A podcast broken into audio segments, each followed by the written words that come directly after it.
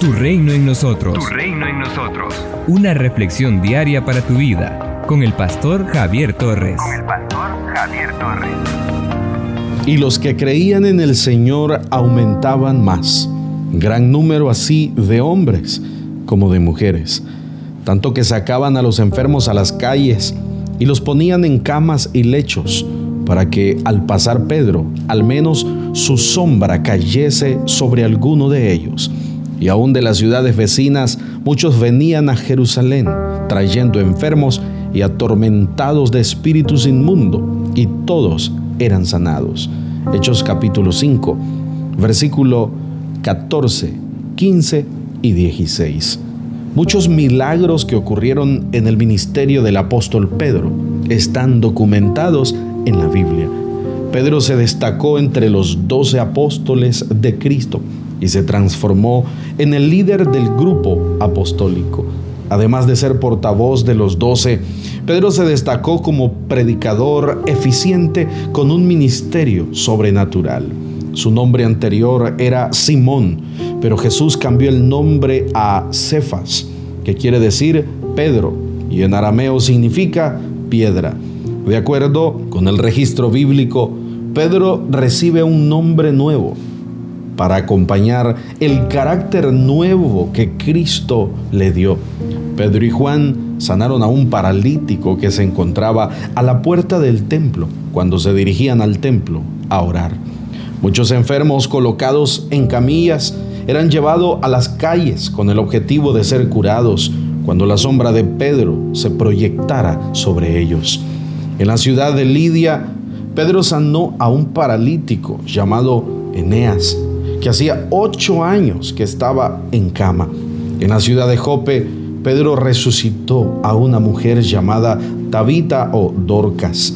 Probablemente Pedro realizó muchos milagros que la Biblia no especifica. Cuando fue enviado de dos en dos durante el ministerio terrenal en Jesús, probablemente ocurrieron muchos milagros.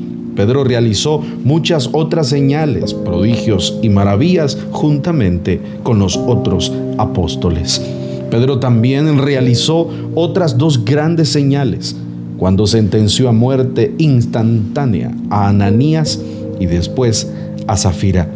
Pedro fue librado de la cárcel por un ángel que abrió de forma milagrosa las cadenas de la puerta de hierro. Y en Juan capítulo 14, verso 12, Jesús declara, De cierto, de cierto os digo, el que en mí cree, las obras que yo hago, él las hará también, y aún mayores hará, porque yo voy al Padre. El escritor de la epístola a los hebreos afirma lo siguiente, ¿cómo escaparemos nosotros si descuidamos una salvación tan grande? La cual habiendo sido anunciada primeramente por el Señor, nos fue confirmada por los que oyeron, testificando Dios juntamente con ellos con señales y prodigios y diversos milagros y repartimientos del Espíritu Santo según su voluntad.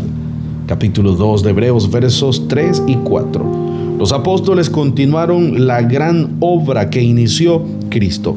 Después del día de Pentecostés, el ministerio de Pedro cambió para siempre.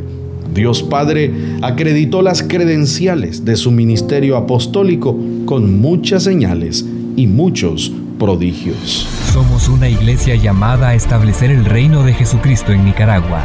Nuestra misión es predicar las buenas nuevas de salvación a toda persona, evangelizando, discipulando y enviando para que sirva en el reino de Jesucristo.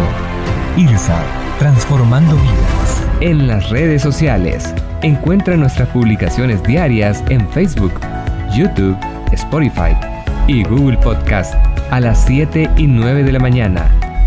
A las 6 de la tarde, reflexión en vivo con el pastor Javier Torres. Envía un WhatsApp al 8588 8888 para solicitar la reflexión en tu teléfono. Accede a más recursos como este en el sitio web www.javiertorres.com. Tu reino en nosotros es una producción del Ministerio del Pastor Javier Torres, con 13 años continuos de servicio y estudios en psicología, licenciatura, diplomado y maestría en teología. Sigue impactando a las personas con el mensaje de Jesucristo. Tu reino en nosotros. Tu reino en nosotros.